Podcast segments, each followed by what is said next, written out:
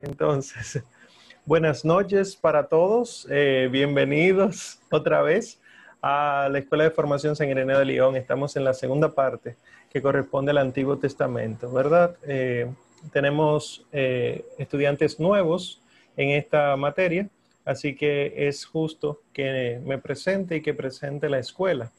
Nosotros somos la Escuela de Formación San Ireneo de León y elegimos ese santo patrono porque él es muy conocido por combatir las herejías. Y las herejías de su época no eran nada fáciles, igual que las de ahora.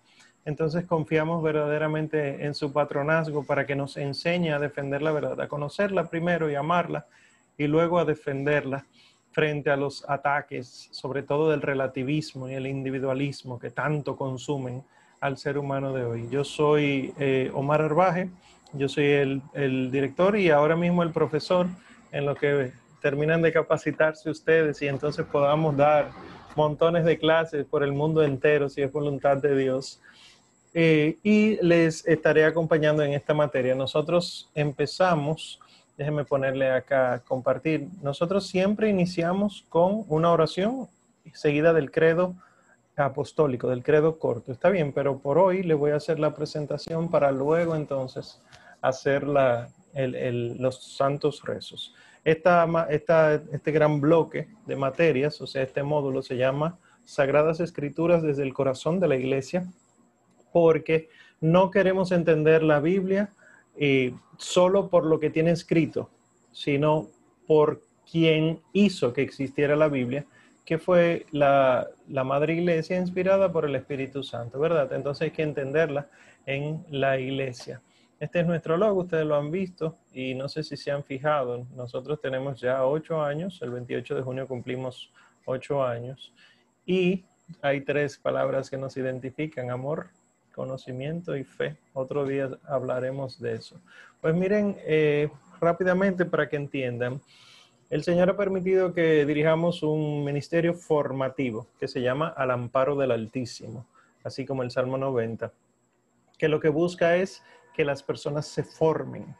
Y el Ministerio de Formación da charlas, prédicas, conferencias, talleres, simposios, etcétera, eh, en las parroquias, las comunidades y, también eh, ahora mismo está organizando actividades eh, virtuales, pero también lo hacíamos en físico y entonces extendíamos la invitación. Pues del Ministerio de Formación al Amparo del Altísimo depende la Escuela de Formación San Ireneo de León. O sea, el Ministerio forma constantemente pero la manera sistemática y organizada de dar a conocer lo básico de la fe lo hace este órgano que se llama Escuela de Formación San Ireneo de León. También el Ministerio al Amparo del Altísimo pues, tiene una escuela Cantorum, ya algunos han manifestado interés en, unirse, si es voluntad de Dios, ¿verdad? De la Escuela Cantorum in Adiutorio Altissimi, eh, que no es nada más que al amparo del Altísimo en latín, ya también acabamos un curso de latín hace poquito, o sea que yo no debía haber traducido eso porque ya lo sabían todos estos estudiantes. Y eh, por último, nosotros hacemos un congreso eh, anual, un congreso normalmente de sábado y domingo, eh, donde, de, jornada completa, donde se ofrecen talleres, conferencias, charlas sobre un tema específico por ejemplo, el Kirios, se llama Kirios, el Kirios, el Congreso Kirios 2019, el año pasado, fue sobre la santidad y vimos montones de cosas sobre la santidad, cómo aplicarla, en qué consiste, cómo se revelan las cosas de Dios, etc. Eh, y así entonces tenemos en mente otros. Lo único que, dada la voluntad de Dios, este año no vamos a poder organizar un congreso sino que lo vamos a hacer de manera virtual. Está bien, así que estén atentos, por favor, para ese, tipo de actividades. Y este sería el, recorrido que nosotros hacemos con estas materias. Se lo, se lo recuerdo a los estudiantes que estuvieron la materia pasada y a los de ahora. Nosotros vamos a ver la Biblia libro por libro, Antiguo y Nuevo Testamento. La materia pasada es el Antiguo Testamento, la primera parte, y esta materia que iniciamos hoy es Antiguo Testamento, segunda parte. Aquellos que no tuvieron la oportunidad de acompañarnos en la anterior materia, sepan que las clases las pueden encontrar gratuitas en Mixcloud, el audio. El audio pueden eh, entrar a Mixcloud, eh, buscan Escuela San Ireneo de León y ahí escuchan todos los audios de todas las, de todas las clases que hemos dado y así entonces pueden estar un poquito más al ritmo en el que vamos. No quiere decir que hicieron mal en entrar, al revés. Siempre hay oportunidad de hacerlo, por eso hemos organizado la formación como lo hemos hecho. Y luego de terminar esta materia, si es voluntad de Dios, si Él quiere y nosotros vivimos, entonces entraremos al Nuevo Testamento, donde también tendremos dos materias, primera y segunda parte, y así entonces habremos estudiado la Biblia completa desde los ojos de la Madre Iglesia. ¿Salen ustedes, salimos todos nosotros expertos en Biblia? No, porque un teólogo, alguien que estudió teología, cuatro años todos los días, para poder ser experto en Biblia tiene que durar cuatro años más, solamente estudiando la Biblia. Y bueno, no seamos exagerados, pero sí salimos con muchas herramientas para poder leerlo desde el aspecto católico, que es lo que la Santa Madre Iglesia quiere. Y concluyo la presentación con esto, que es de San Agustín y también de la propia Iglesia. La escritura está más en el corazón de la Iglesia que en la materialidad de los libros escritos. Y así entonces podemos entender que la escritura siempre hay que leerla desde donde enseña la iglesia y no fuera de ella. El que lee la Biblia y niega la iglesia no ha entendido la Sagrada Escritura y terminará entonces perdiéndose aún más porque hace de Dios un mentiroso, pone su palabra a ir en contra de lo que él ya ha dicho. Entonces, eh, cualquier duda, pregunta, inquietud que tengan, hay un, un, estudiante acá, que realmente no es estudiante, es secretario, Ángel Hernández, él está saludando ahí. A Ángel le pueden hacerle todas las preguntas que ustedes quieran de administración. No le hagan las preguntas de Biblia, esas me las hacen a mí. Te salvé, Ángel. Eh, pues eh, esas me las hacen a mí, pero a él sí le pueden hacer las preguntas de si necesitan que se les envíe un correo, si lo con respecto del pago. Igual también aprovecho la oportunidad y les, y les digo que si alguno de ustedes quiere apadrinar a algún, alguna otra persona pagándole la materia, puede hacerlo. Eh, nosotros recibimos ese tipo de donaciones y siempre le hacemos llegar a quienes lo necesitan, porque el fin de la Escuela San Irene de León no es lucrarse, sino enseñar la fe. Y si enseñando la fe el Señor permite que tengamos algo para seguir enseñando, así será. Si no, bendito sea el Señor. Está bien. Entonces, yo creo que es justo que ya empecemos. Gracias de verdad eh, por estar acá, por acompañarnos, por querer seguir aprendiendo. Ahí pusieron, si se fijaron, una crisis por día. A los nuevos les digo, se hacen crisis, pero no se sientan mal. Las crisis son básicamente que yo no sabía eso que él acaba de decir. Eso es básicamente la crisis. Y entonces tú descubres que, que tiene que ir cambiando para la gloria de Dios, ¿verdad? Eh, nunca es eh, por molestar, aunque el profesor sí es medio molestoso en eso. Vamos a iniciar nuestra oración. Hay un, himno que se atribuye a San Bernardo de Claraval, Jesus Dulcis Memoria, eh, pero lo vamos a hacer en español. Recuerden que esto es Biblia. Está bien. Entonces vamos a hacer eso y luego el credo apostólico. En el nombre del Padre y del Hijo y del Espíritu Santo. Amén. Oh Jesús de dulcísima memoria, que nos das la alegría verdadera, más dulce que la miel y toda cosa es para nuestras almas tu presencia nada tan suave para ser cantado, nada tan grato para ser oído, nada tan dulce para ser pensado como Jesús, el Hijo del Altísimo. Tú que eres esperanza del que sufre, tú que eres tierno con el que te ruega, tú que eres bueno con el que te busca, ¿qué no serás con el que al fin te encuentra? No hay lengua que en verdad pueda decirlo, ni letra que en verdad pueda expresarlo Tan solo quien su amor experimenta es capaz de saber lo que es amarlo. Sé nuestro regocijo en este día, tú que serás nuestro futuro premio, y haz que solo se cifre nuestra gloria en la tuya sin límite y sin tiempo. Amén. Creo en Dios Padre Todopoderoso, Creador del cielo y de la tierra. Creo en Jesucristo, su único Hijo, nuestro Señor, que fue concebido por obra y gracia del Espíritu Santo, nació de Santa María Virgen, padeció bajo el poder de Poncio Pilato, fue crucificado, muerto y sepultado, descendió a los infiernos y al tercer día resucitó de entre los muertos y subió al cielo y está sentado a la derecha de Dios Padre Todopoderoso. Desde allí ha de venir a juzgar a vivos y muertos.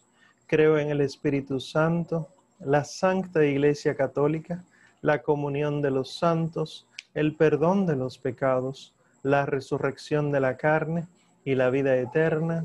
Amén. San Gregorio Magno, ruega por nosotros y ya en las vísperas, Sagrado Corazón de Jesús, en vos confío. Amén. Bueno, pues para esta materia vamos a cambiar muchísimas cosas. Habíamos visto en la anterior materia los libros históricos, ¿verdad? Eh, desde el Génesis hasta Segunda de Macabeos. Y como bien lo dice el nombre, son históricos, son de acontecimientos. Sin embargo, en esta materia lo que nosotros vamos a ver son los libros proféticos y sapienciales, o sea, profecía y sabiduría. Este es el programa, el cual les va a llegar eh, por correo en esta noche. Eh, en el programa, el cronograma también, vamos a ver dos bloques. Este primer bloque, eh, exceptuando la presentación que acabamos de hacer, pero este primer bloque es de los libros proféticos. Y luego entonces vamos a hacer una, clases de los libros sapienciales. ¿Por qué les dije que íbamos a, cambiar muchas cosas? Porque el análisis de un texto histórico es distinto del análisis de un texto profético o de un texto lírico o sapiencial. ¿Por qué? Porque en el texto profético es Dios mismo hablando a través de una persona o de un grupo de personas. En el texto, en los textos históricos, Dios se manifiesta en la historia. O sea, que según lo que nos enseña la Madre Iglesia, lo que conocemos de Dios por lo que Él dice de sí mismo se llama teología. Lo que conocemos de Dios por lo que Él hace se llama economía. Entonces, en los libros históricos vemos una gran cantidad de la economía de la salvación. En los libros proféticos y sapienciales nosotros vemos una gran cantidad de teología. No es que uno es exclusivo del, del respectivo, no, sino una gran cantidad.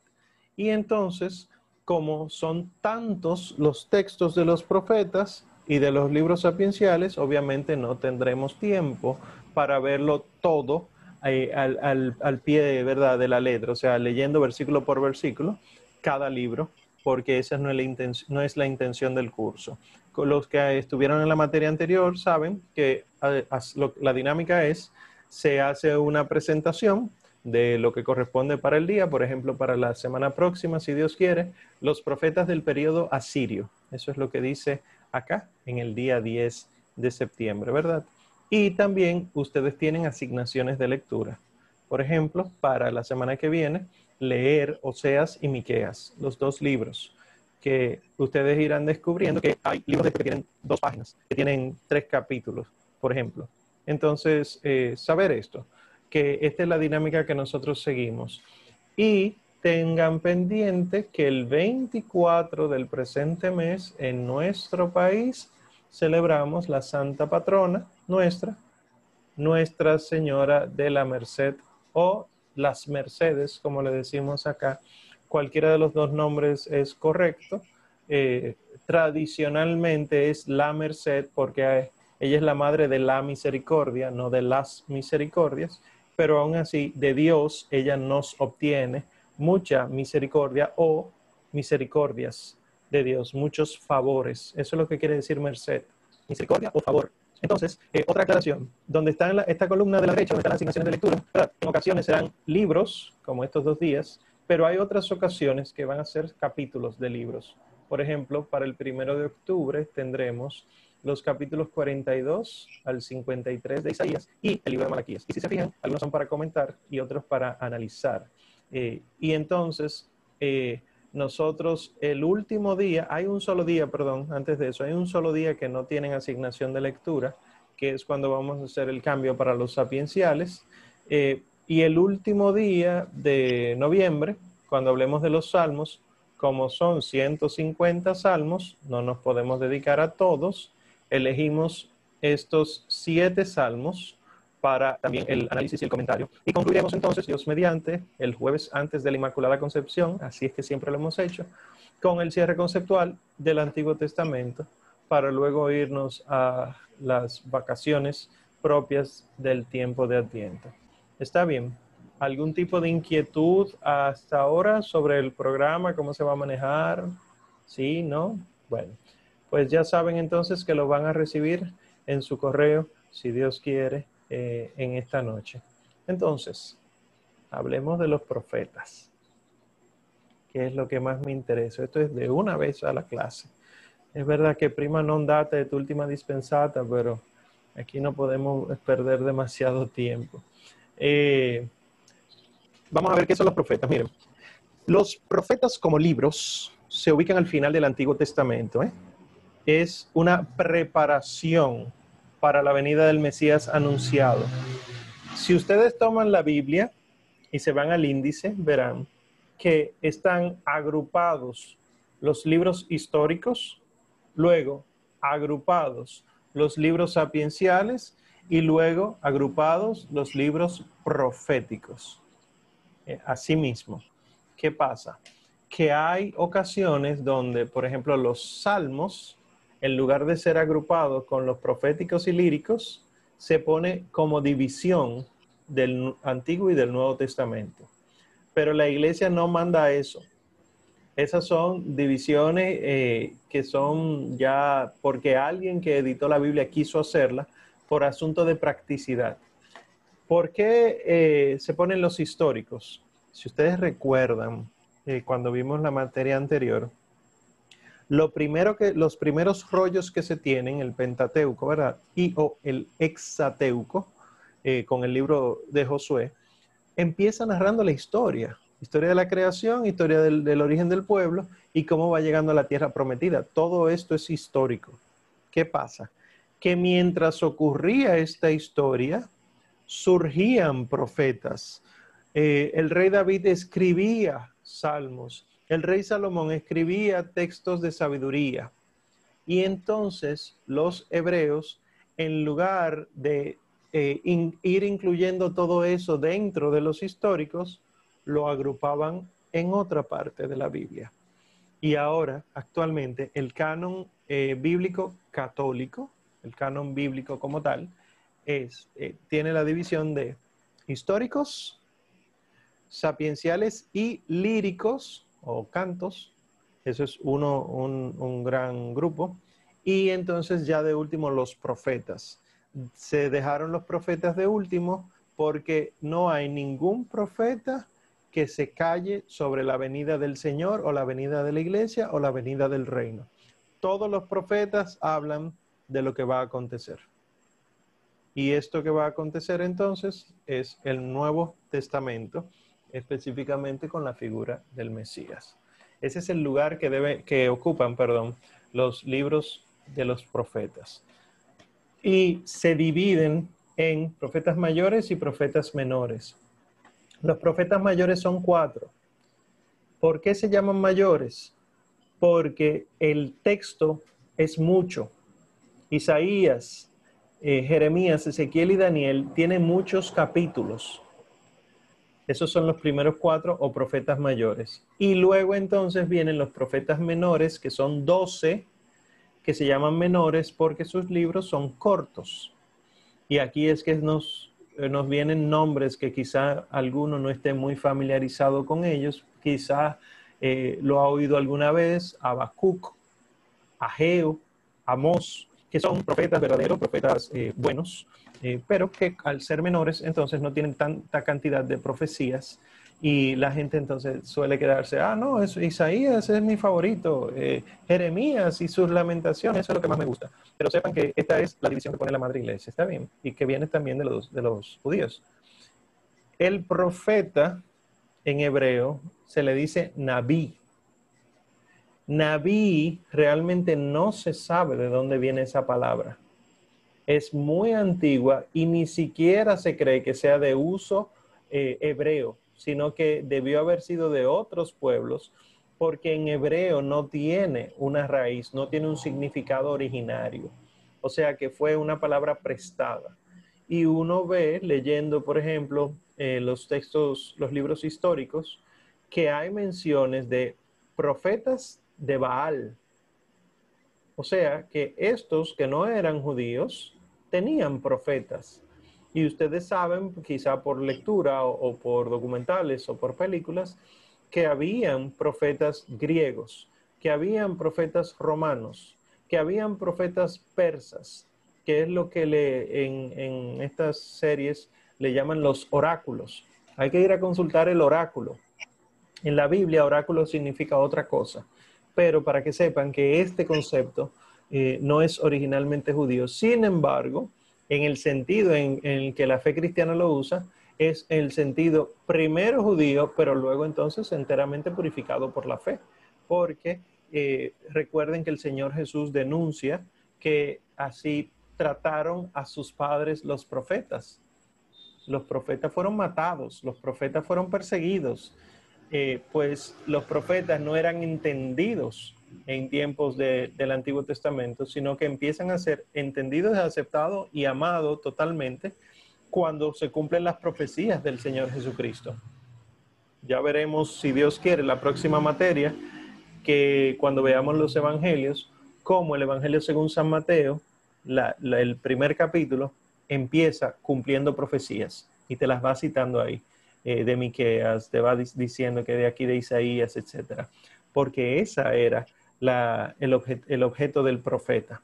Entonces, Naví se cree que proceda del verbo Nabú, que significa llamar. Y por lo tanto, el profeta es un llamado de Dios, un elegido de Dios. Y si es así, el profeta no está llamado a decir cosas del futuro. Oigan esto bien, para que entendamos el sentido de profeta solemos creer que el profeta es el que habla de las cosas que han de venir, pero no es así. El profeta habla de las cosas de Dios, lo que Dios quiere que el pueblo sepa. Si Dios quiere que lo que el pueblo sepa es del futuro, ya eso es una cosa, pero el Dios en ocasiones quiere explicar cosas del pasado que quedaron inconclusas. Y sobre todo, todo esto son profetas del Antiguo Testamento, cosas que están pasando que el pueblo no está entendiendo. Y por eso ustedes ven que llama a un tartamudo, por eso ustedes ven que le pide a un hombre que se case con una prostituta, por eso ustedes ven que hay otro que termina eh, llegando eh, a, evangelizar, diríamos, eh, tragado por una ballena, o sea, hay cosas que el Señor elige decir y el profeta entonces es el que Dios elige para ser utilizado como instrumento de llamada. Por eso es que eh, el verdadero profetismo, el que se nos da por el bautismo, yo soy profeta por ser bautizado, pero no necesariamente estoy llamado a decirlo del futuro. ¿Cuál es el verdadero profetismo según la realidad eh, cristiana y también judía? anunciar lo bueno, denunciar lo malo. Ese es el profeta. Por lo tanto, yo como bautizado y enviado como confirmado, debo denunciar lo malo y estoy ejerciendo mi profetismo. Debo anunciar lo correcto y estoy ejerciendo mi profetismo. Entonces yo hago una pregunta para ustedes responder. ¿Y si yo soy solamente un cristiano que calienta el asiento y ya ni eso porque me quedo en mi casa? ¿Qué pasa con el profetismo? ¿Qué está sucediendo con el ser profeta, con el ser sacerdote y rey? Bueno, pues nosotros no estamos siendo los llamados, los enviados. Y ahí entonces eso, de eso también se pedirá cuenta. Eso Lo veremos ya en el Nuevo Testamento cuando el Señor Jesús eh, dice en muchas ocasiones que hay muchos que me dicen Señor, Señor, y no se salvarán por esta realidad, porque es que el, ser profetas implica una acción, un moverse, un ir, eh, porque es un llamado de Dios. Y claro, nosotros vemos que el profetismo tiene en el pueblo de Israel como varias etapas. En un primer momento, eso lo vimos nosotros en, los libros de Samuel, el término se aplicaba a fervorosos religiosos nacionalistas que entraban en trance en el momento de culto. O sea, era un grupo de personas. El primer gran profeta bien marcado que nosotros vimos en Primera de Reyes es Elías, pero marcado. Él es el primer profeta individual. Antes de eso, no sé si ustedes recordarán de alguna lectura que hicimos o que ustedes hayan hecho individual, eran grupos de profetas que andaban juntos y que entonces entraban en trance y ahí entonces profetizaban. Eso sería lo que los teólogos y los exegetas llaman eh, una, primera etapa, una primera etapa colectiva masiva del profetismo. Eran grupos, eran familias eh, dirían familia, ¿verdad? En el sentido light, no en el sentido de hombre, mujer e hijos, sino eran castas, eran clanes de profetas, así como habían sacerdotes de la tribu de Leví, ¿verdad? Así también había profetas que andaban juntos. Luego entonces, eh, eso cambia para que sean menos personas, pero que tengan visiones. No tienen que entrar en trance, sino que tienen visiones. Y ahí les pongo primera de Samuel 9. Cuando alguien iba a consultar a Dios decía, vayamos al vidente, porque en vez de profeta como hoy, antes se decía vidente. Esta sería la segunda etapa del profetismo, que Dios, en lugar de eh, permitir que haya unos ritos eh, que los profetas hagan para poder hablar con Dios, Dios manda la visión. Dios permite que él, o los profetas vean algo. Y por eso entonces se le llamaba vidente. Y ya entonces, perdón, este es el sentido visionario y, es más reducido. Y ya finalmente entonces, eh, los grandes profetas y los profetas menores eh, son individuales. Por eso tenemos nombres individuales, eh, que Isaías, Jeremías, Ezequiel, Daniel, etcétera y estos son los que emiten oráculos que ustedes y yo estamos acostumbrados a escuchar en la liturgia. Llegarán días, oráculo del Señor, en el que ya no, el oráculo, ¿qué quiere decir oráculo? ¿Por qué lo decían ellos? Oráculo del Señor lo que quiere decir es Dios que lo dice.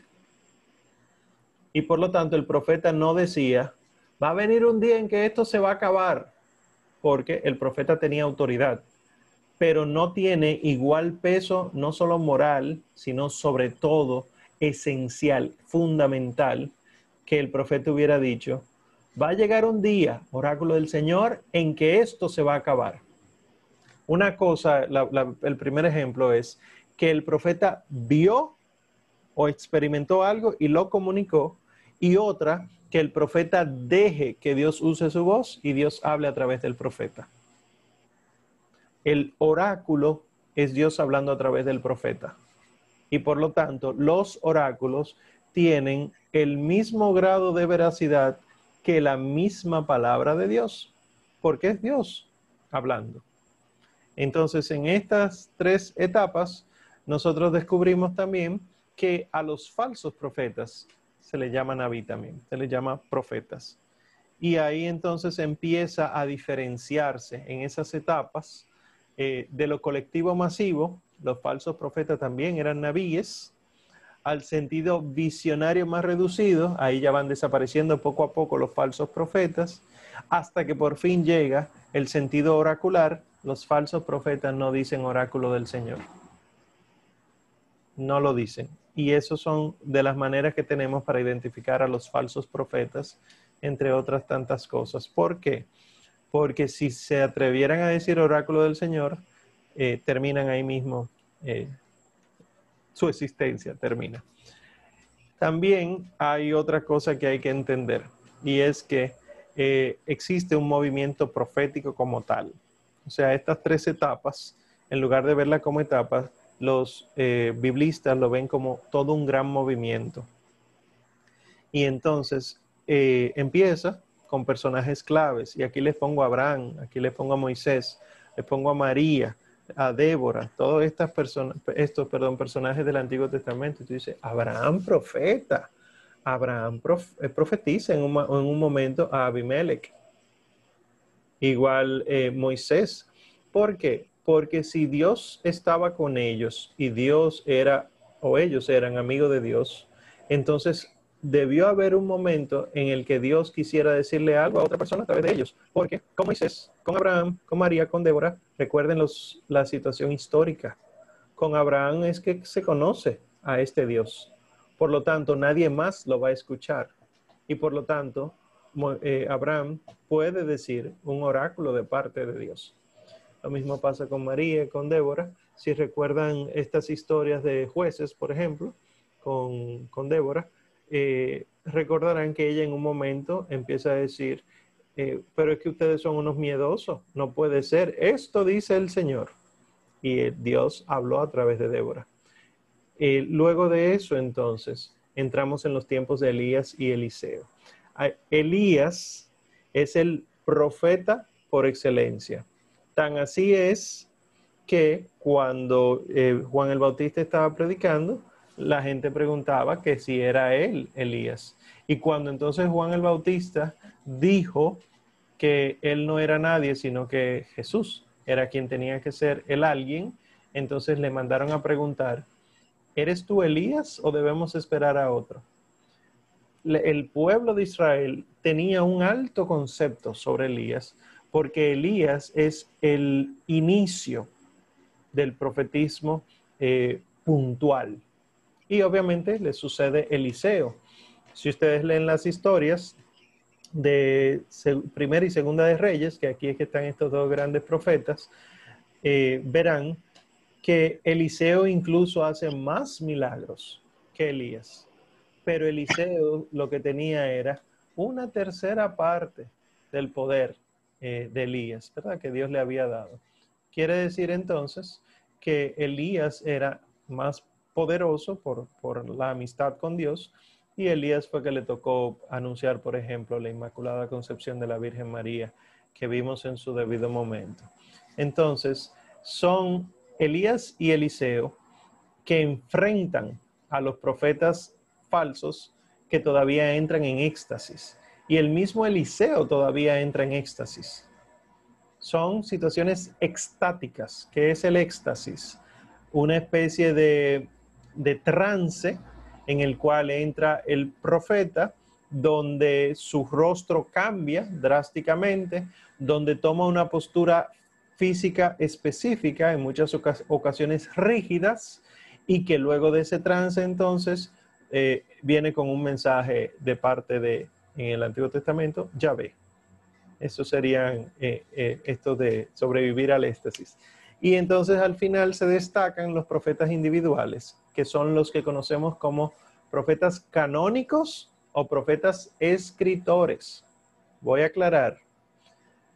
Los eh, profetas mayores, cuatro. Los profetas menores, doce. Estos dieciséis no son los únicos profetas. Son los profetas que escribieron. Elías no escribió un libro. Eliseo no escribió un libro. Esto hay que tenerlo claro porque eh, el que no conoce la Sagrada Escritura en ocasiones dice, son muchos los profetas, pero se centra solamente en estos que escribieron libros. Sin embargo, fíjense que ya hemos hablado de que ha habido muchos profetas. Bueno, pues como esto es un curso de Sagrada Escritura, nos vamos a centrar no en el profetismo en general, sino en los profetas canónicos, en los profetas escritores los profetas que tienen libros en el canon de la Biblia. Y cronológicamente se pueden eh, organizar así. Los profetas que existieron antes del destierro. Recuerden, si no recuerdan, el destierro es después de dividido el reino de Israel en dos con la muerte de, Salomón, ¿verdad? Eh, reino del norte y reino del sur, Babilonia era eh, una, una, ciudad grandísima y el imperio asirio viene a conquistar todo eso y el norte es destruido y mandado al destierro y luego el sur es mandado al destierro, el destierro en Babilonia. Por eso es, habíamos visto también que hay un salmo que dice, junto a los canales de Babilonia nos sentamos a llorar. Y la gente nos decía, cantadnos un cantar de Sión. Sión es la montaña donde está Jerusalén. Y, el pueblo, el salmo sigue, ¿cómo cantar un cantar de Sión en tierra extranjera? Porque eran desterrados. Pues antes de ese acontecimiento histórico, el Señor mandó profetas. Y en el periodo asirio eh, aparecen Amós, Oseas, Isaías y Miqueas. Y en el periodo babilónico, Sofonías, Nahum, Jeremías, Baruch y Habacuc. Esto puede servirnos mucho, este, este esquema que les voy a poner, porque como vimos los libros históricos en orden cronológico, ¿verdad? Que es como están en la Biblia, y los libros proféticos no están en orden cronológico, sino en orden de tamaño, entonces uno pudiera ubicarse más fácilmente en la historia. Está bien. Eh, luego entonces viene el destierro, y durante el destierro, el periodo persa, eh, el Señor manda a Ezequiel, y aquí hay algo raro Deutero Isaías, no sé si lo han escuchado.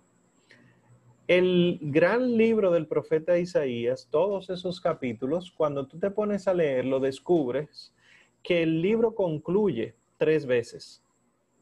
El libro en, un momento dice, y así fue que ocurrió todo. Para Catán, chan chan, y de repente sigue, ahora vamos a empezar, y entonces la redacción incluso es distinta. Y el periodo histórico que abarca el libro de Isaías completo es tan largo que es imposible que lo haya escrito una sola persona, porque debe haber vivido muchísimos años. Entonces, los estudiosos de la Biblia han tomado el libro de Isaías y lo han dividido en tres. Lo que se llama el primer Isaías o proto Isaías, que es el del periodo asirio, lo que se conoce como el segundo Isaías o deutero Isaías. Deuteros en griego significa dos, segundo realmente, eh, que es del periodo persa. Eso es durante el destierro. Después del destierro, entonces, eh, eh, durante el periodo persa todavía, ¿verdad? el Señor inspira a Ageo, Zacarías, una primera parte, Malaquías, y el trito Isaías, la tercera parte de Isaías. Cuando hablemos de, lo, de Isaías, bueno, pues vamos a explicar todo eso. Quiere decir que vamos a durar, a durar varias clases hablando de Isaías, porque ocupa varios periodos de la historia de Israel, ¿verdad? Y en el periodo griego tenemos a Daniel y el deutero Zacarías. Cuando ustedes vean el libro de Zacarías, se darán cuenta de que el mismo también está dividido en dos, el mismo se divide en dos, como si lo hubieran unido eh, para formar un solo libro. Y entonces, en Biblia, estudio bíblico, pues se estudia así, pero sepan que es un solo libro, ¿verdad? Es una sola inspiración. Y luego entonces hay unos profetas que realmente no se saben a qué periodo corresponden porque los acontecimientos que describe eh, no corresponde a ningún otro periodo, por lo menos desde la historia humana, desde lo que se tiene registro. Porque obviamente si el Señor los inspiró y llegaron hasta nuestros días sus escritos, es que sí correspondían a algo. Entonces, estos son los que todavía no se sabe, porque los estudios no nos, permiten, no nos han permitido más allá. Joel, ¿oyeron la J? No es con Y. Joel, no es Joel. Joel, Abdías y Jonás. Si van a decir Joel, digan Jonás. No creo que digan Jonás. Bien, esto eh, lo vamos a ver poco a poco, así, en orden cronológico es que vamos a estudiarlo acá. Y claro, eh, hay que entender las características del profetismo. Ya yo les hablé de las etapas, ¿verdad? Pero hay que tomar en cuenta de que primero el profetismo, los profetas del Antiguo Testamento, está el profetismo íntimamente unido a la historia de Israel. No está desvinculado. No era un hombre en un monte hablando cosas a lo loco, sino que Dios hacía surgir un profeta para hablar cosas que el pueblo no estaba escuchando. Y por eso entonces el nevismo, o sea, de Neví, ¿verdad? Naví, el profetismo extático, que fue el primero, coincide con la crisis que había cuando el pueblo dice, queremos un rey, que fue entonces cuando empiezan a, eh, terminan eligiendo Saúl. Pero si recuerdan, el que estaba ahí era Samuel. Samuel, profeta, recuerden que también eh, eh, ungía por ser profeta, y fue en ese momento que empieza este nevismo o profetismo extático, fue en esa situación. Luego el oracular, que ya les expliqué lo que era, era cuando ya el pueblo se estaba mezclando con las tribus de Canaán.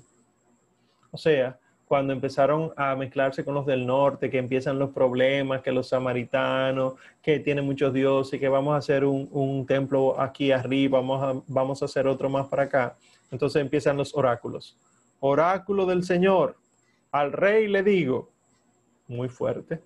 Y por último, el profetismo o nevismo individual, que son las intervenciones divinas que no debían pasar inadvertidas. Eh, y aquí entonces quedan escritos. Estos son los que nosotros vamos a profundizar. Pero primera característica, íntimamente unido a la historia de Israel. Segunda característica, estrechamente relacionado con el culto. Y esto es importante ya que lamentablemente se ha querido eh, eh, dar a conocer una fe desvinculada de la liturgia. Estoy hablando del cristianismo. Una fe donde tú ora, hace bulla, levanta tu mano y ya tú estás con Dios. Y esa no es la fe, no, no es la fe católica, ni tampoco era la fe judía. No existe fe judía ni fe cristiana auténtica si no hay un culto verdadero, una vinculación a un templo, a un sacerdocio, a unos ritos, a una ofrenda. Tiene que haberla. Y si Yahvé, en este caso el Antiguo Testamento, ¿verdad? Si Yahvé está inspirando eh, a profetas que denuncien lo malo y anuncien lo bueno, son profetas que están estrechamente vinculados al culto. Por ejemplo, Ageo y Zacarías son los que promueven la construcción del segundo templo. Porque Yahvé pide a través de ellos que se construya el templo. Y hay muchos profetas que condenan el culto, pero no es el culto en sí mismo, sino el culto que manipularon y que ya no es lo que Dios quería. Que esa, esa crítica es la que sigue haciendo el Señor Jesucristo. Y antes de Cristo es la crítica que hace el último de los profetas, Juan el Bautista, que se hace lo que le da la gana, no lo que Dios había mandado. Y por último, entonces, el profetismo es un llamado de Dios, no es una iniciativa propia. Ustedes conocen, eh, probablemente mejor que yo, casos de profetas que no querían ser profetas. Y, y el famoso caso de Jonás, que no quería ir.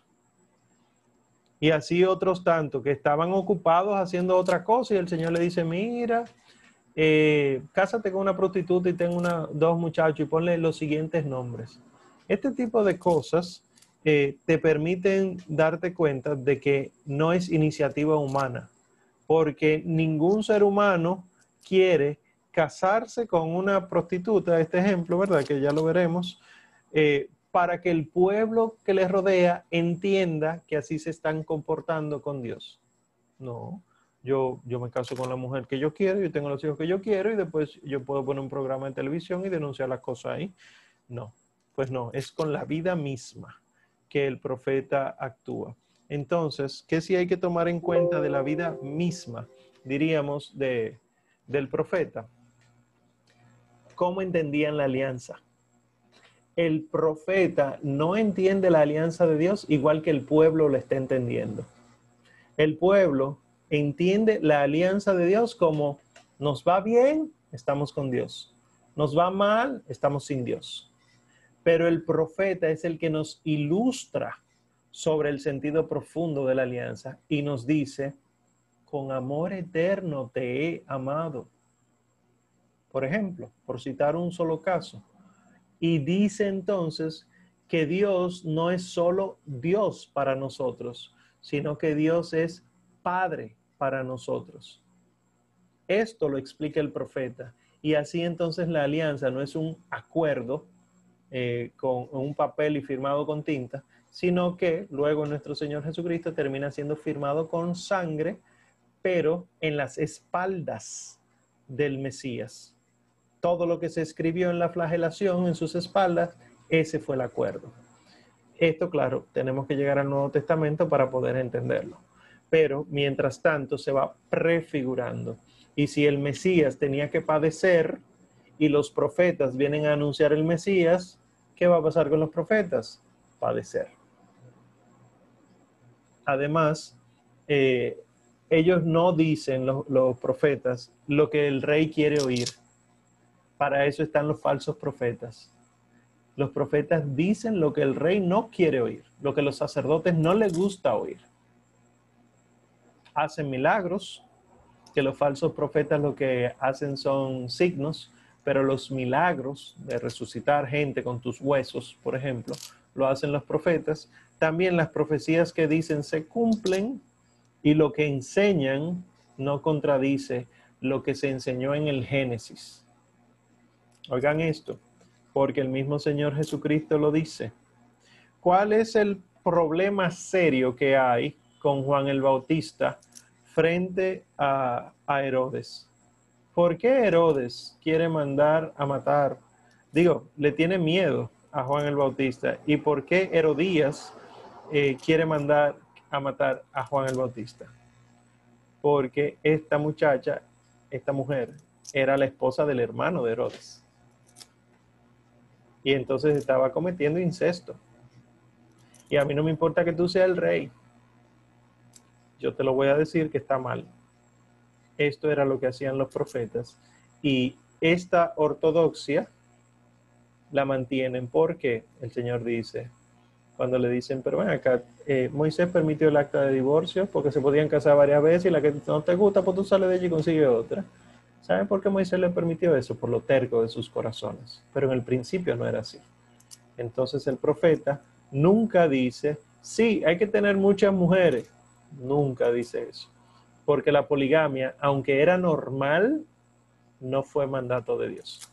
El profeta, ustedes van a ver, es el signo de contradicción en una sociedad. Diríamos es el, bacalao que nada contra la corriente, el salmón que va hacia arriba en la corriente de, los ríos, no es eh, el que se deja llevar por la corriente. Y eh, hay que tomar en cuenta el carácter sobrenatural del profetismo. A mí me gustaría en algún momento, si Dios nos regala un poquito de tiempo, que nosotros profundicemos algún día demos un, cursito breve de teología eh, espiritual o mística, teología mística, porque hay muchas cosas que no entendemos de la teología mística. Por ejemplo, volviendo aquí a las diapositivas, cuando el profeta entraba en éxtasis, estaba perfectamente unido con Dios.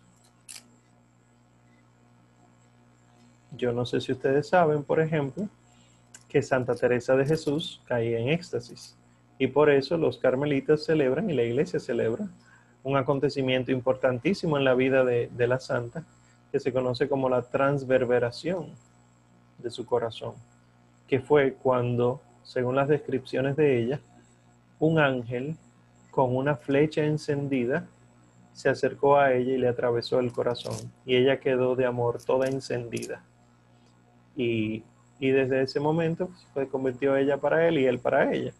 Pues estos éxtasis, y así caían muchos santos en éxtasis, este éxtasis no es exclusivo de la Iglesia Católica, sino que aquí vemos en el Antiguo Testamento que hay un éxtasis profético. Eh, se da esta unión con Dios porque un profeta puede saber lo que Dios quiere. ¿Quién puede entender la mente de Dios? Dirían los salmos. Bueno, para que un ser humano mortal cualquiera pueda entender la voluntad de Dios hasta el punto de comunicarla diciendo que es Dios que lo está diciendo, tiene que habérsele permitido participar de la divinidad. Y por eso entonces hay profecías muy concretas, muy precisas de acontecimientos que son imprevistos que se cumplen. El profeta no es que vio el futuro, sino que participó de Dios y Dios, que controla pasado, presente y futuro, le permitió conocer eso. Esto es el carácter sobrenatural. Y por ejemplo, ahí les pongo solo dos ejemplos porque de verdad no, no, nos volveríamos locos, ya tendremos tiempo para, para volvernos locos. Eh, Amos y Oseas anunciaron la caída del reino del norte cuando el reino del norte estaba en su apogeo. O sea, estaban yendo la cosa nítida, no podía irnos mejor, de, es más, estábamos mejor que el reino del sur. Y aparecen estos dos Amos y Oseas y dicen, esto, esto se va a caer todo, esto no va a servir. Y por eso quisieron matarlos. Porque, ¿cómo tú te atreves a decir eso en medio de tanto esplendor? Y además entonces agregaron, y no solamente que lo van a desbaratar, sino que todo el que vive aquí lo van a sacar de aquí, el destierro. Y lo mismo pasó con Isaías. Isaías dijo, tú ves esta gran potencia que nos está dominando ahora, Asiria. Eso va a desaparecer. Y así fue. Y eso es lo de menos, decir que algo humano va a desaparecer si tú estás participando de Dios. Por lo tanto, un Isaías no solamente puede ver y comunicar que algo humano va a desaparecer, sino que algo divino va a venir. Y por eso Isaías anuncia el Mesías como lo anuncia, que ya veremos que es impresionante las descripciones que él hace del Mesías. Es como, lo voy a decir eh, casi como relajo, pero es así. Es como que a Isaías se le dio la oportunidad al participar de la divinidad de ver el plan de Dios entero, desde el nacimiento del Salvador hasta su muerte y resurrección. Porque de la manera en la que la describe es como si él hubiera estado ahí viendo todo eso. Y fue que estuvo ahí viendo todo eso, porque en Dios todo eso estaba aconteciendo. Eh, también para entender este carácter sobrenatural, la palabra de Dios es comunicada a través de visiones.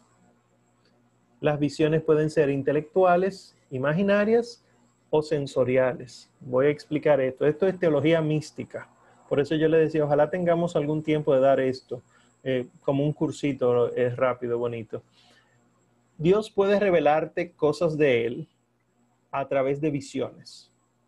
Las visiones pueden ser dentro de tu cabeza pero pueden ser también fuera de tu cabeza. Las visiones dentro de tu cabeza son las visiones intelectuales. O sea, tú estás aquí ahora mismo, pero Dios te va, poniéndolo en un lenguaje moderno, pasando una película dentro de tu cabeza. Eso sería la visión intelectual. Pero también Dios puede poner que esa película no pase dentro de tu cabeza, sino fuera, delante de tus ojos. Puede ser que tú la veas, puede ser que tú solo la veas, o puede ser que haya más gente que la esté viendo. Esas son las imaginarias. Y las sensoriales ya es que aparece verdaderamente ahí. No es que Dios permite que tú la veas, sino que está ahí delante a través de la vista, a través del tacto, a través del gusto. Estas visiones son la manera que Dios tiene de revelar las cosas. Los profetas, ustedes verán, no reciben de Dios letras, palabras, sino que Dios lo que le transmite es conceptos, ideas. Y por eso una visión puede durar un segundo humano y narrar montones de acontecimientos. Igual, el profeta puede estar en éxtasis durante días y aparecerse solo con dos tablas de la ley. Moisés, por ejemplo la, realidad humana frente a la divina pierde sentido. Y esto hay que tenerlo pendiente porque ustedes verán ah, que aparece de repente mientras está ocurriendo una fiesta, una mano con un dedo que va escribiendo tres palabras en una pared, todo el mundo lo está viendo, Aquí vemos que es una visión sensorial, pero solamente el profeta se le da el entendimiento. Y entonces eh, el profeta es el que está llamado para explicar estas cosas. Y segundo, la segunda manera que, que Dios utiliza en los profetas son los sueños. Los sueños era lo que más frecuente utilizaba Dios al principio, en el periodo extático del profetismo, eh, y desaparece. Sin embargo, cuando Dios va a revelar el final de los tiempos, lo hace por medio de sueños. O sea, el sueño es el principio del profetismo y el final del profetismo. En el medio desaparecen los sueños. Y por eso mismo es que la palabra de Dios dice que los sueños son sueños y por lo tanto no hay que estar interpretándolos como verdades sobrenaturales siempre. Que puede ser que Dios regale una verdad sobrenatural, pero que actualmente Dios lo que regala son visiones para hablar sobre el reino. Se lo digo porque yo sé que, por ejemplo, en nuestro país existe la mala costumbre por el sincretismo tremendo que hay de que todos los sueños tienen un significado. Y eso no es lo que enseña la Iglesia Católica. Omar, pero dice las profecías de Joel que los jóvenes tendrán sueños, que los ancianos, sí tendrán futuro, futuro. Eh, o sea, ya cuando se esté acercando el final de los tiempos, que Dios va a revelar no solamente mientras estás despierto, sino que también revelará mientras estás durmiendo. O sea, todo momento de la vida será revelación. Ya sé que surgieron inquietudes de eso, pero eso no es de esta materia, eso es teología espiritual, ¿eh? Aquí estamos en Biblia. Yo solamente estoy viendo a Walkiria en la cámara. ya casi acabamos para darle chance a sus preguntas entonces. Em, y también para entender esto del carácter sobrenatural, eh, uno se da cuenta en el profeta que viene de Dios lo que le está revelando, porque ellos no podían dejar de hablar. Y si dejaban de hablar palabra con los labios, ¿verdad? Tenían que hacerlo con gestos, tenían que hacerlo con acciones simbólicas, incluso hasta con la vida misma del profeta. Abre un hoyo en la pared y métete de noche por ahí. Y tú dices, ¿qué? Pero ciertamente estos gestos representan lo que Dios quiere que se conozca. ¿Por qué? Porque tiene que ser lo suficientemente anormal como para llamar la atención. Si el profeta se despierta un día y dice, señores, óiganme, háganme caso, por favor, no es lo mismo a que la gente encuentre un hoyo en la, en la pared de la ciudad. ¿Qué es lo que está pasando? Corre el rumor y luego entonces el profeta aclara. Y así sí se capta la atención. Por eso mismo, trayendo la realidad nuestra, todo eso ahora del, profetismo, por eso mismo es que nosotros tenemos que estar abiertos a la voluntad de Dios, porque no es con nuestros labios que nosotros debemos predicar el Evangelio, sino con nuestra vida. Y, citando a San Francisco, cuando sea necesario abrir la boca. Es ser profeta con nuestro ser, con nuestro actuar es incongruente cuando nosotros queremos hacer lo que nosotros queremos y decir, pero es que Dios dio esa oportunidad, si no, no hubiera pasado en mi vida. Y ahí vemos que no hemos entendido lo sobrenatural. Y por último, ¿cuál es el género literario que utilizan estos libros? El oráculo profético. En los libros que vamos a estudiar en esta primera parte de esta materia, vamos a ver muchos oráculos, muchos oráculos, que es Dios queriendo decir algo a la comunidad a través del profeta. Y hay que distinguirlo del oráculo sacerdotal, que los sacerdotes también recibían palabras de Dios, pero era para cuestiones que se presentaban en los santuarios. Porque en los santuarios tenían que estar los sacerdotes, no los profetas. Y estas, eh, pero había una diferencia que es que los oráculos sacerdotales se dejaban ayudar del efod y del urim y el tumim. El efod es en la vestimenta sacerdotal, descrita, ¿verdad?, en Aarón, eh, en el libro Levítico, eh, nosotros vemos que tiene como una pechera. Imagínense un, un ¿verdad? Eh, este pantalón, un enterizo, no sé ni cómo decirle que me entiendan bien. En el pecho, eh, la pechera, se escribía el texto de la Sagrada Escritura y se cosía dentro de la pechera. Eso estaba ahí para que la palabra esté en tu corazón, ¿verdad? Como dice la misma escritura. Ahí en el pecho del efod estaba la escritura. Y como era tan sagrado, entonces alrededor del efod había en el borde 12 piedras diferentes, piedras preciosas, que rubí, que diamante, que ópalo, que jaspe, etcétera, representando las 12 tribus, porque cuando el sacerdote entraba al lugar santo, al tener eso, entraba con él las 12 tribus. Tenía ese significado. Y por eso ustedes ven que cuando en el Antiguo Testamento alguien quiere declarar que algo es blasfemia, se rasga las vestiduras y expone el efod, expone la palabra de Dios. Por eso rasgarse las vestiduras es sinónimo de, que a Dios no le gustó eso.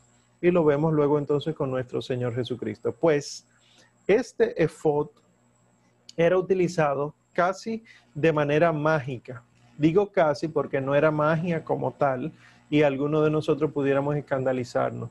No, sino que se le preguntaba a Dios lo que, es, lo que se quería y Dios respondía eh, por la intercesión del efod. Ellos tenían que preguntarle a Dios en el efod. Y el otro método que les pongo ahí echando las suertes con el Urim y el Tumim. Urim y Tumim eran dos piedras una representaba lo bueno y otra representaba lo malo. Y ellos oraban y tiraban las piedras al piso, casi como el azar, ¿verdad? Pero Dios sí hablaba a través de eso. Ellos le preguntaban cosas a Dios de, ¿quieres esto? Sí o no. Eh, ¿No quieres aquello? Sí o no. Y entonces al tirarla, había una que quedaba boca arriba y la otra boca abajo. La que quedaba boca arriba era sí, entonces Dios sí lo quería. Si la que quedaba boca arriba era no, entonces Dios quería. Dios no quería, perdón. Esto, tú dices, pero esto es como medio al azar. No, Dios lo utilizaba. Ya después se suspendió todo eso con el correr de los años en el Antiguo Testamento y entonces el Señor empezó a utilizar los oráculos proféticos porque ya Él se preparó un pueblo que temía a Él y por lo tanto Él podía elegir a un hombre del pueblo para profetizar antes de que el pueblo estuviera preparado, no podía elegir a nadie, porque fácilmente iban a hacer otra cosa. De los misterios de la paciencia de Dios con respecto de nosotros. ¿Cuánto tiene Él que esperar para que yo, hoy, septiembre de 2020, por fin pueda entender estas cosas que probablemente me la hablaron en otro momento y yo ni caso, pero que ya el Señor permitió que yo tuviera suficiente preparación para entenderla. Y ya casi para terminar, lo he dicho varias veces. ¿Cómo se fue componiendo los libros? ¿Cómo se fueron componiendo los libros? Eh, un libro profético tiene un primer momento que es la predicación del profeta. O sea, el profeta no decidió, voy a escribir y luego voy a hablar. No, él habló y luego decidió escribir. Entonces, el primer momento de la composición del libro es cuando el profeta predica, la predicación viva del profeta. Y esa predicación viva, los discípulos del profeta la escucharon y se encargan de transmitirla de manera oral. Luego entonces empiezan a escribirlo en hojas, hojas no, bueno, pergamino, piel, sueltas. Empiezan, eh, Isaías dijo esto, taca, taca, taca, taca, tres párrafos, y ya ese lo guardan. Ese es el primer pliego de Isaías. Segundo pliego, tercer pliego. Este es el primer momento, ¿verdad? Que se escribe ahí. El segundo momento es que se fueron agrupando todos estos pliegos. Y no solamente, eh, perdón, no como lo creemos ahora, que lo ponemos uno arriba de otro y lo cosemos de un solo lado, tenemos un libro. No, aunque los libros existían, pero se cosían uno abajo del otro para hacer estos grandes rollos. Y por eso ustedes ven que el Señor en el Evangelio según San Lucas sacó el rollo de Isaías y comenzó a leerlo. Bueno, pues este segundo momento es cuando las piezas sueltas se van agrupando dependiendo del autor dependiendo de los temas que se vayan hablando. Y un tercer momento es que o eran los mismos profetas o eran discípulos de los profetas, esos, esas uniones entonces fueron transformadas en libros donde se va adaptando el material según un plan.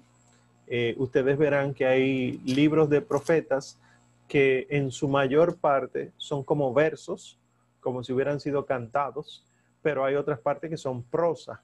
Entonces tú te das cuenta de que los versos fue una manera en la que se pudo memorizar eso, porque cualquier canto, ¿por qué tú te sabes cinco mil letras de canciones innecesarias y no te sabes las bienaventuranzas? Eh, eso es de tarea prácticamente. Porque la música facilita muchas cosas.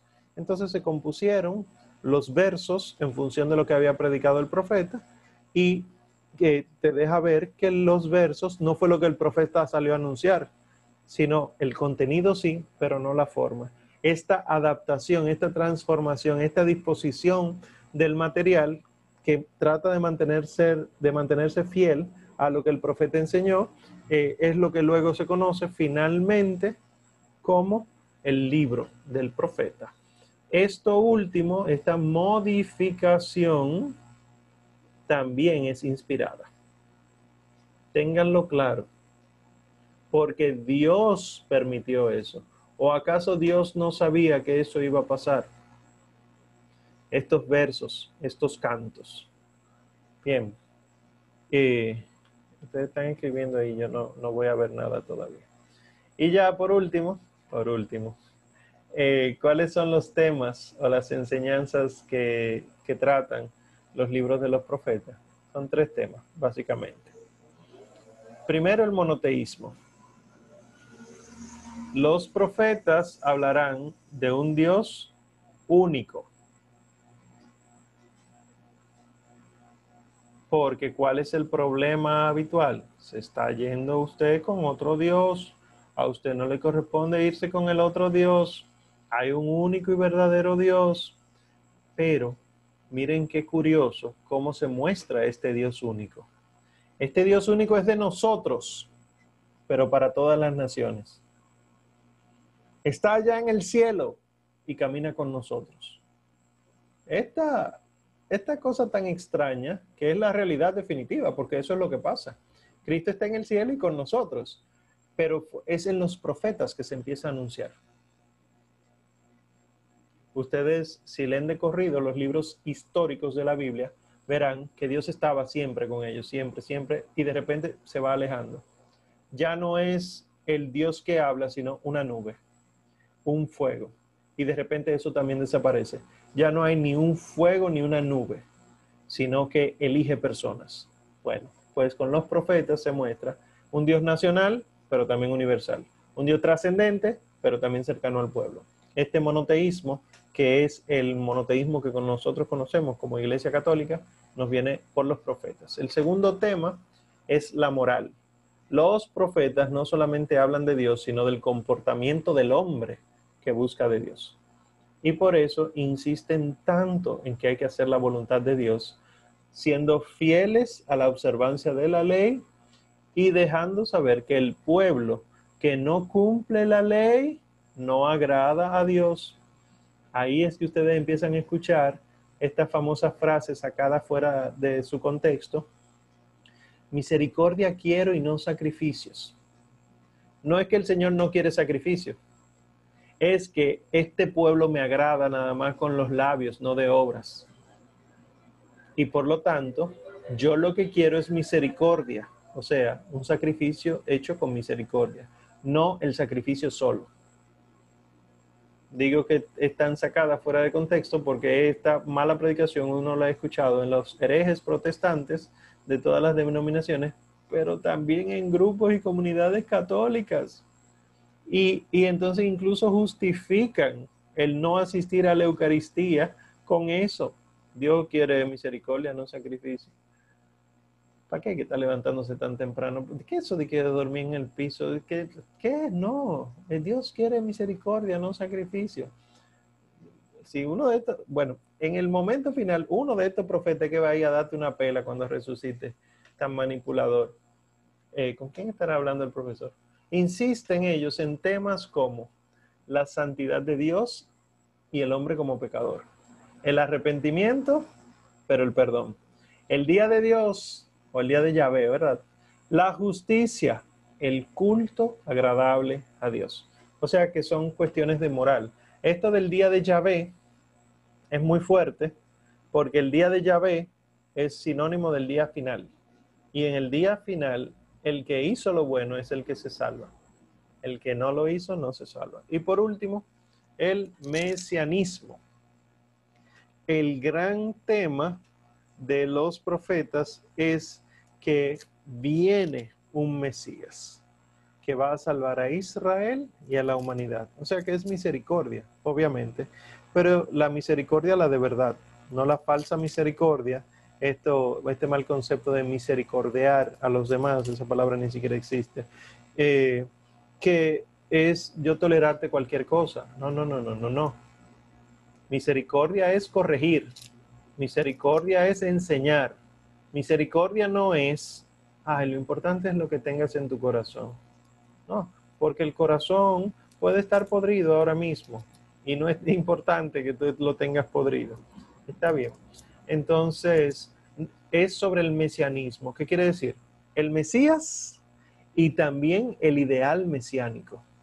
No habla solo sobre la persona del Mesías, sino cómo va a ser este Mesías.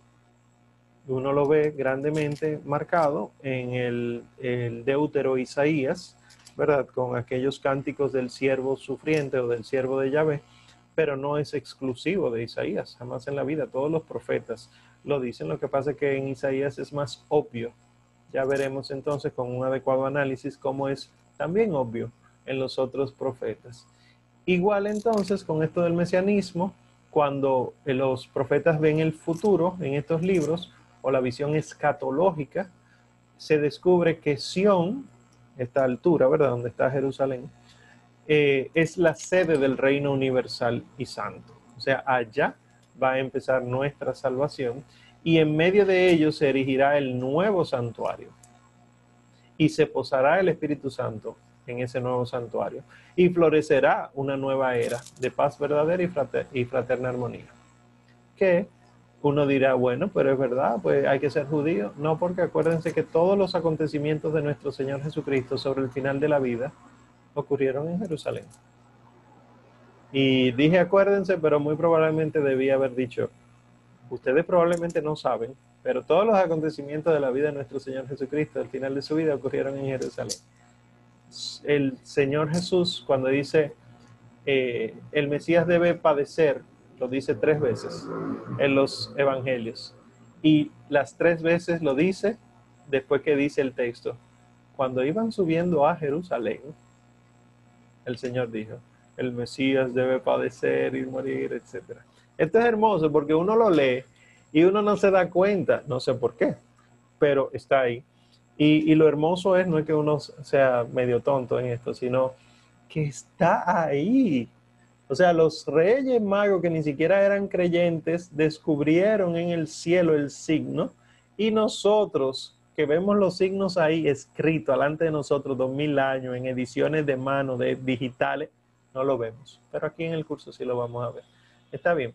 Y les dejo con esto por si acaso alguien quiere hacer un screenshot o una, o una foto. Esto es lo mismo que habíamos visto, eh, que les mencioné el orden cronológico, pero aquí se lo pongo con algunas fechas aproximadas eh, de, de los profetas. Sí quiero resaltar, lo único que quiero resaltar es en el primer recuadro de la izquierda, siglo 8, eh, miren a quienes predicaban esos profetas. Amós predicaba al reino del norte. Lo mismo Oseas. Isaías estaba en Jerusalén y Miqueas predicaba a los dos reinos, del norte y del sur.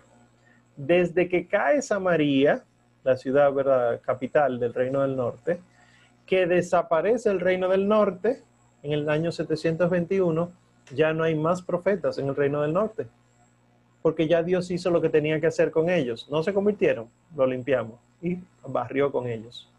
Entonces, del siglo 7 antes de Cristo hasta eh, el último de los profetas en la época helenística, son del sur los profetas. Sofonías, Nahum, Habacuc, Jeremías, etc.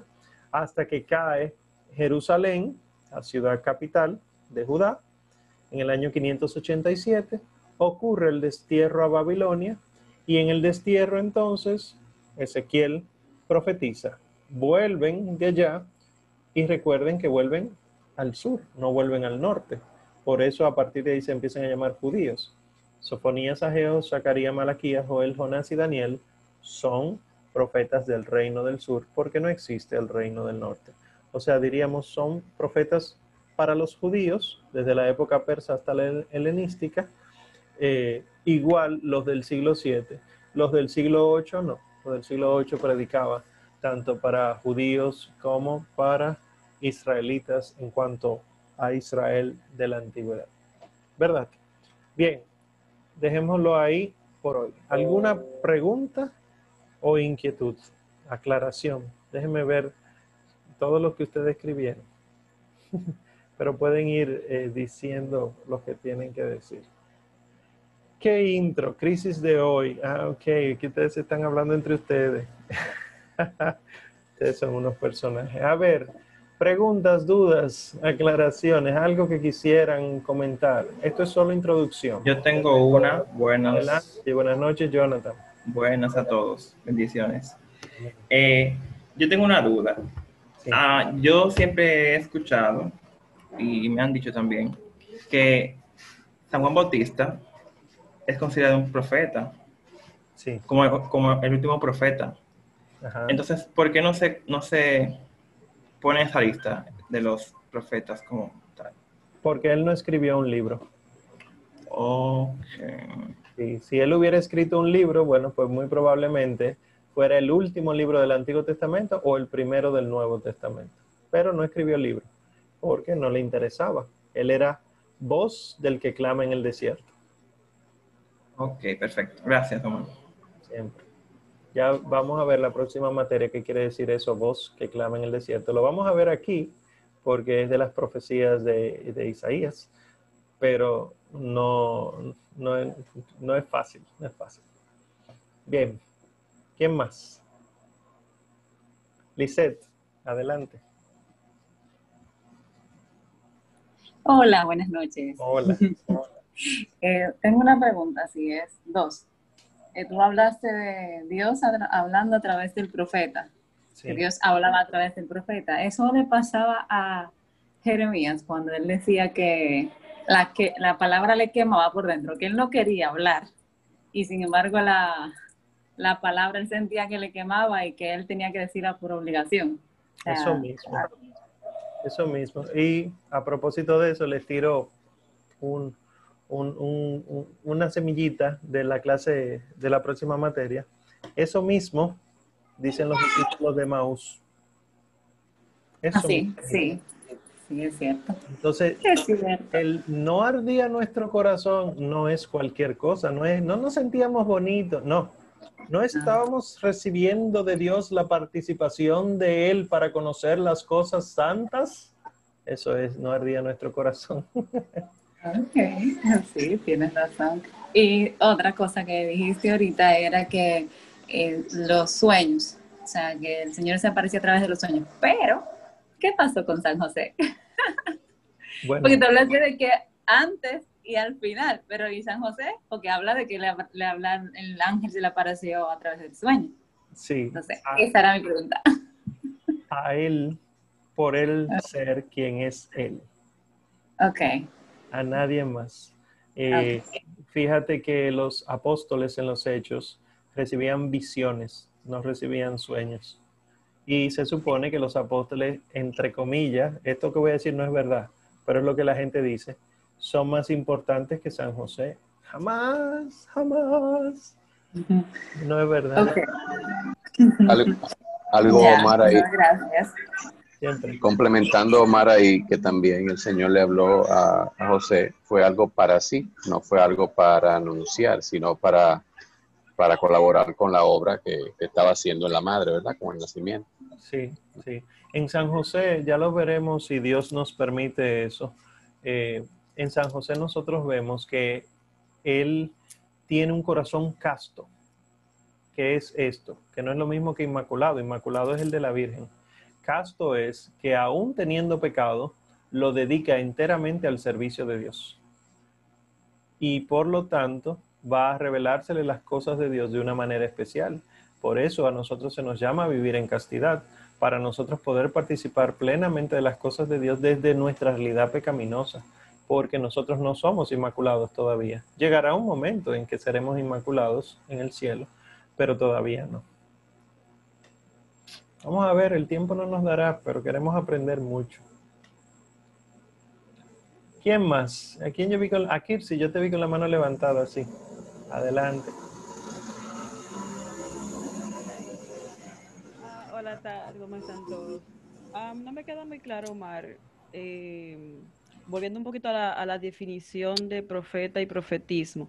¿Cuál es la diferencia entonces entre profetismo y profecía? Porque no necesariamente, como comenzaste la clase, un, profeta tiene que decir lo que está por venir, sino que también es lo que el Señor quiera comunicar o Dios quiso comunicar. Entonces, eh, ¿qué es una profecía? Entonces, necesariamente sí una profecía va a ser algo que va a suceder, porque hoy se usa mucho ese término. Y lo he escuchado mucho en este tiempo, ahora con esta pandemia, de, pastores que, que, habían tenido esta profecía en el 2020. Recientemente lo escuché, o sea, entonces me queda como... Sí, se mezcla, pero la realidad es que no, que pues, la profecía no tiene que ser revelación del futuro obligatoriamente. Hoy nosotros lo, usamos así, sin embargo, cuando tú te pones a ver el, carisma de la profecía del Espíritu Santo, cuando tú lo lees de lo que la iglesia enseña, no te dice que es cosas del futuro. Eh, al revés, se atreve incluso a decir que no va a haber eh, ya más profecías porque en Cristo ocurrieron todas las profecías que iban a ocurrir. Entonces, ¿qué es lo que nosotros pudiéramos conocer del futuro? Revelaciones. Sería lo que más bien utilizaría la iglesia. Pero sí, es como tú dices, ahora mismo es un lenguaje eh, como tan confuso, confuso que uno mismo no sabe ni siquiera qué usar. Aquí vamos a ver el profetismo bíblico específicamente. Perfecto. Está bien. ¿Alguien más? ¿Alguno más? Adele. Hola. Em, quería saber si estaban hablando y también mencionaste de que si San Juan el Bautista era considerado como el último profeta, entonces, ¿cuál sería considerado como el primero? El primero oficial, Elías oficial, pero vimos que, por ejemplo, Abraham eh, hace profecía y es el padre de la fe, pero la primera gran profecía de la Biblia entera es Génesis 3.15, que la, cabeza de la serpiente será aplastada y esa la hizo Yahvé. O sea que habría que ver porque, eh, por ejemplo, las visiones de San Juan en el Apocalipsis también contienen rasgos proféticos, apocalípticos. Y tú dices, ah, bueno, y entonces vamos a estudiar la Biblia entera. Si Dios quiere, sí. Gracias. Siempre. ¿Quién más? ¿Alguna más? No. ¿Sí? Bien. Bueno, pues eh, ya debió haberles llegado su correo con el programa. Entonces, sí, ¿verdad? Qué bueno, gracias. Eh, Lisette, tienes una pregunta acá. ¿En Fátima fueron revelaciones? Sí, señora y profecías. Porque se denunciaba lo malo. O sea, se reveló el infierno, se reveló lo que se iba a revelar, pero también se, se decía, si siguen así se van a quemar en el infierno. Esto es profecías. O sea que la, eh, nuevamente, la profecía es anunciar lo bueno, denunciar lo malo. Ya, revelación del futuro ya eso depende de Dios, pero del, cristianismo son revelaciones más bien que de índole profética. Eh, si ustedes quieren, pueden buscar en el catecismo lo que es el profetismo y verán que desde el Espíritu Santo para acá, el carisma de la profecía es más bien de revelaciones o de anunciar lo malo, como anunciar lo bueno y denunciar lo malo. En el caso de la elección de Matías, los apóstoles utilizaron el Urim y el Tumim. No sabemos, pero muy probablemente no. Sí dice Es buena pregunta esa, Roberto. Eh, sí dice que lo echaron a suertes, pero no es probable que sea el Urín y el Tumim porque ya había sido dejado de utilizar muchos años antes del Nuevo Testamento. Pero el echarlo a suertes eh, muy probablemente era eh, algo similar. Era muy probablemente un vamos a, a votarlo espontáneamente. Por ejemplo, el cómo se elige un papa en el cónclave son votaciones, pero son votaciones que sabemos que son inspiradas por el Espíritu Santo. O sea que eso pudiera ser un echarlo a suertes, entre comillas, eh, el, concepto de echar a suertes no tiene que ver con la suerte, el azar, sino que tiene que ver más bien con los procesos para poder decir, ver qué es lo que Dios quiere al respecto. Siempre. Bueno, pues si no hay ninguna pregunta, les voy a presentar. Omar, una, una preguntita. Las manifestaciones de la Virgen en sus diferentes advocaciones, ¿cómo se, cómo se consideran obviamente en estos tiempos? Fátima, por ejemplo, que fue no hace tanto tiempo, yo creo que fue la última, ¿no? No, no fue Fátima. La última aprobada, no. no fue aprobada, aprobada. Eh, fue en 1917. El, eh, como yo decía, las apariciones contienen muchas cosas.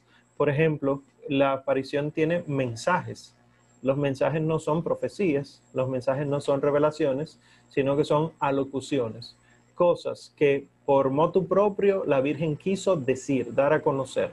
Eh, por ejemplo, el corazón de mi hijo está muy herido por el pecado del mundo. Eso no es una profecía. Eso puede ser como una revelación, pero no es revelación de Dios. O sea, no cambia el, el contenido de la fe, no lo cambia sino que lo que cambia es la actitud del hombre. Y por eso entonces se conocen como mensajes de Fátima. Pero también en Fátima, como decía, hay revelaciones, como cuando se mostró el infierno. A nosotros no se nos había mostrado el infierno. Las descripciones que hace el Señor Jesús del infierno son muy fuertes, pero siguen siendo descripciones, no se dejaban ver como visiones. La visión del infierno de los niños, de los pastorcitos en Fátima, puede ser considerada una revelación de Fátima. Y las profecías es sobre lo que se está haciendo mal o lo que conviene eh, hacer. Por ejemplo, al final mi inmaculado corazón vencerá o triunfará. Esto pudiera ser catalogado como una profecía porque no porque sea del futuro, sino porque está diciendo qué es lo que acontece bueno, el anunciar lo bueno. Entonces, eh, no es tan sencillo, no crean que, nosotros, eh, profecía aquí, eh, mensaje aquí, a veces ni siquiera nosotros mismos podemos discernirlo porque estamos tratando con cosas de Dios, tratando de entenderla en mente humana. Y mi mente humana necesita palabras, conceptos, categorías, y, y hay veces que es imposible. Y por eso mismo ustedes pueden ver, o vamos a ver, que hay los profetas utilizan frases de sabiduría, no de profecía. Y tú dices, entonces espérate es una sabiduría, es un escrito sapiencial, y ustedes verán que en los libros sapienciales habrá revelaciones. Estas son cosas eh, complejas de la Sagrada Escritura que no tendrán solución, ¿eh? porque son palabras de Dios. Lo que sí tenemos que saber que ocurren, pero traten de no, ustedes no hacer clasificaciones muy cerradas, porque la palabra de Dios no, no se clasifica así tan cerrada. Pero son interesantes esas preguntas algo más, Omar, eh, con esto del que fue lo que lo que hubo el COVID, bueno, creo que fue el COVID, eh, que apareció un video de, un monje, eh, creo que fue un monje que estaba leyendo y estaba como prediciendo. Era como una predicción lo que hacía con la lectura que, que, que sale en el video. ¿Qué opinión te merece eso? No, fantástico, pero hasta donde tengo entendido, esas revelaciones eh, o, predicciones que él hacía, no fue como nos llegaron en video. Yo lo pude ver el video y eso había acontecido ya eh, cuando se había anunciado el COVID y tampoco estaba él diciendo se va a acabar el mundo, sino que eh, era preparando los corazones. ¿Está haciendo este un profeta desde el ejercicio de su bautismo? Sí, está siendo profeta como nosotros consideramos los profetas, esta gente que empieza a decir cosas de... No, no. Eh, fíjense que ese mismo fue el personaje que apareció para la elección del Papa Francisco, llamó la atención porque como cayó un aguacero tan grande, fue el único que se quedó en la plaza. si no hubiera ocurrido la tormenta, eh, probablemente ni nos hubiéramos enterado de él. Y entonces habría que ver qué significa una tormenta en una elección de un papa qué significa eh, que haya este hombre perseverando en medio de la tormenta, si nosotros podemos atribuirle eso al Papa o en contra del Papa. O sea, sería nosotros empezar a, leer cosas que probablemente no estén ahí, porque ese hombre tiene su libertad.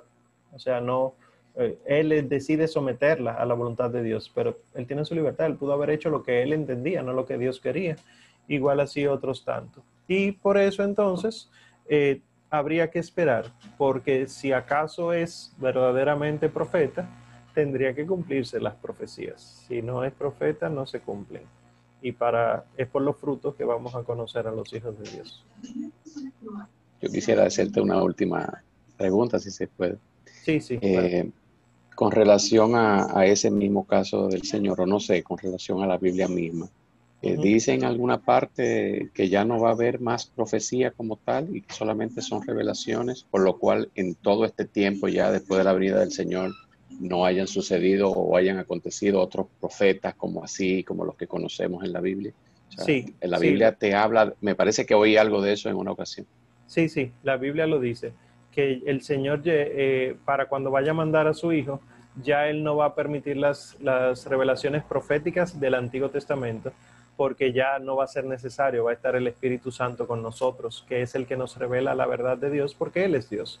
Eh, pero sí, está expuesto. Lo único que nuevamente tenemos que entender lo que es el profetismo del Antiguo Testamento y saber que no es lo mismo que el profeta del bautizado. El yo ser profeta como bautizado no es igual que el profeta del Antiguo Testamento y tampoco es lo mismo que lo que la gente cree que es un profeta. Eh, eh, o sea, son conceptos que tenemos que entender ahora que vamos a estudiar estos libros para sacar de nuestra cabeza las ideas mágicas del profeta, que, el profeta eh, vive en un monte aislado, que le llevan incienso, esas cosas de, Grecia, de, Roma. no, pero sí, eso que preguntas sí lo dice. lo que no recuerdo dónde, pero como vamos a estudiar esos libros, ya lo veremos. Si Dios quiere. Y el profe vive. Muchas gracias. Siempre. La última de la noche, yo vi que alguien, Francina, creo que fue. Sí, yo estoy un poco confundida. o sea, con la parte de la de las profecías. Ok, ya después de eso no va a haber más profecías. Pero entonces, en las apariciones de la Virgen, en que si hay profecías, ¿qué, o sea, qué ocurre ahí? No sé si me di a entender. No, no te entendí. ¿Cómo fue? en la Biblia dice que con Jesús eh, ya terminan todas las profecías. Ok. Ah, sí, Entonces, entonces, eh, cuando las apariciones de la Virgen, en que hay, en que hay profecías, que es una profecía, ¿qué ocurre ahí? O sea. Que ella es la excepción a todo. Ah, ok.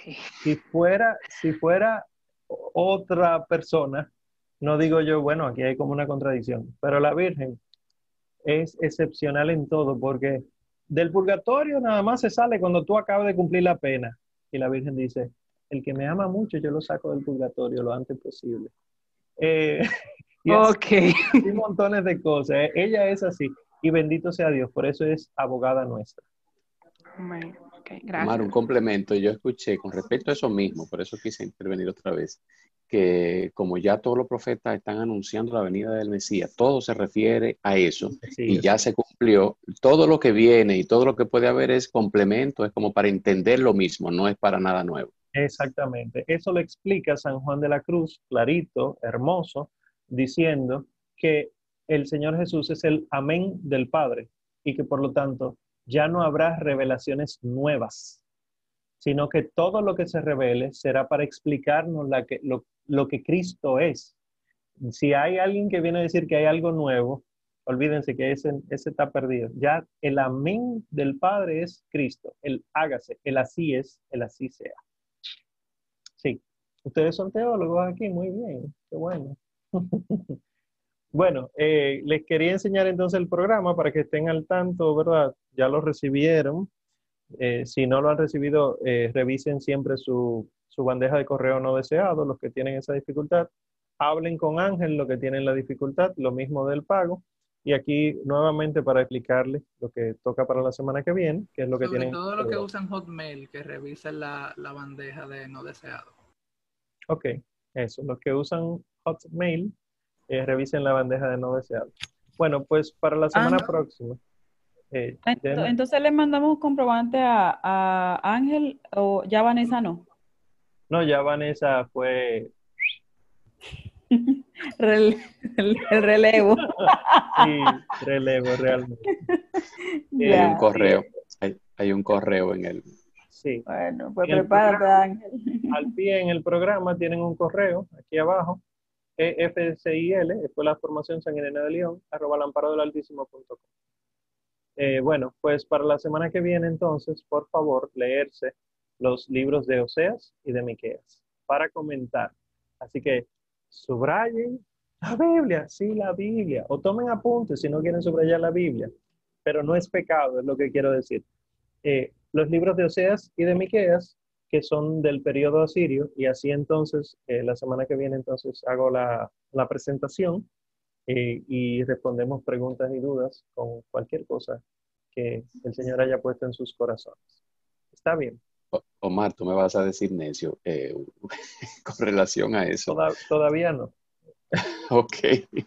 Es a saber si va a haber algún material escrito para nosotros también rayar y eso con, esta, con, con, lo- con todo esto que estamos viendo. No, no. Nosotros aquí lo que hacemos es leer directamente la Biblia y si hay algún material que a mí me interesa que ustedes tengan, eh, se los mandaríamos por correo, pero realmente me interesa más que lean la Biblia, porque normalmente leemos libros sobre la Biblia y no leemos la Biblia. Y, y la misma Biblia, por ejemplo, los estudiantes aquí de la, de la clase pasada, de, de la materia pasada, la misma Biblia se explica.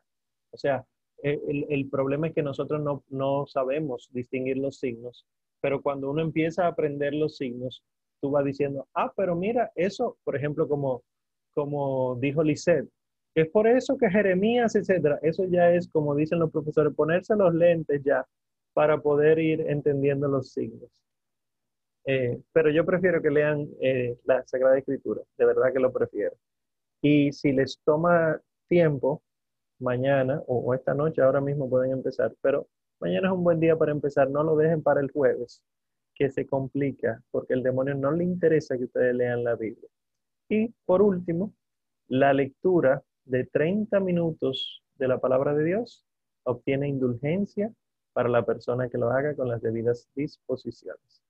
Así que leerse esos dos libros, ustedes pueden decir, Señor, voy a leer estos libros, ¿verdad? Porque tengo que estudiar, pero yo quiero obtener esta indulgencia por un alma del purgatorio o por mi conversión. Y el Señor, mira, con gusto. Bien, bueno, pues concluyamos. Ángel, ¿hay algún aviso que tú quieras dar? No, perfecto. Bueno, pues concluyamos adecuadamente entonces. En el nombre del Padre y del Hijo y del Espíritu Santo. Amén. Te damos gracias, Señor, por las cosas que hemos aprendido hoy. Te pedimos que engrandezcas nuestra alma para que podamos seguir metiendo cosas santas en ella, que nosotros podamos ser cada día más de ti, conociendo un poco más la palabra tuya. Y a ti, Señora, trono de la sabiduría, te pedimos, así como ayudaste a San Gregorio Magno, a San Alberto Magno y a todos los grandes santos a entender de las cosas santas, así, Madre Santísima, podamos nosotros, acudiendo a ti, recibir de ti las gracias necesarias para ser cada día más de ti y de Dios. Que nuestro sueño se vea amparado por los ángeles que te sirven, Madre, y que así entonces mañana podamos levantarnos con salud y gozo al clarear el nuevo día y cantar las alabanzas de Dios. Lo pedimos por Él que vive y reina por los siglos de los siglos. Amén. El Señor nos bendiga, nos guarde de todo mal y nos lleve a la vida eterna. Amén. Pues feliz noche para todos, buen provecho los que no han cenado todavía y Dios les bendiga mucho. Buenas noches.